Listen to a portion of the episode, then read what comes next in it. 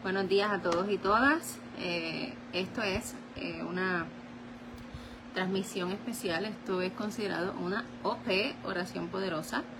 Eh, simplemente para recordarles que ahora, los miércoles a las 8 de la mañana, a través de Facebook, a Álvarez Conde, esto se va a ir live. Además que va a estar el episodio en el podcast Edificada y en YouTube.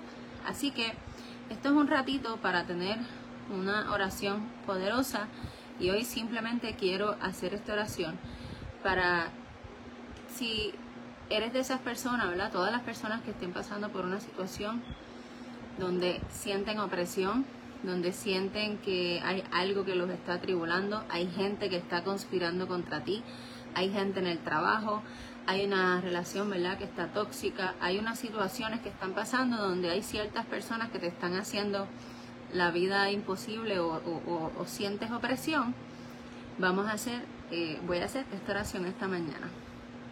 O cuando escuches esto, si lo escuchas en el podcast. Em, lo que voy a hacer es leer el Salmo 56 y hacer una oración con eso y espero que sea de bendición para tu vida. Así que dice el Salmo 56. Ten misericordia de mí, oh Dios, porque me devoraría el hombre, me oprime combatiéndome cada día. Todo el día mis enemigos me pisotean, porque muchos son los que pelean contra mí con soberbia. En el día que temo, yo en ti confío. En Dios alabaré su palabra, en Dios he confiado, no temeré. ¿Qué puede hacerme el hombre? Todos los días ellos pervienten mi causa. Contra mí son todos sus pensamientos para mal. Se reúnen, se esconden, mira atentamente mis pasos como quienes acechan a mi alma. Pésalos según su iniquidad, oh Dios, y derriba en su furor a los pueblos.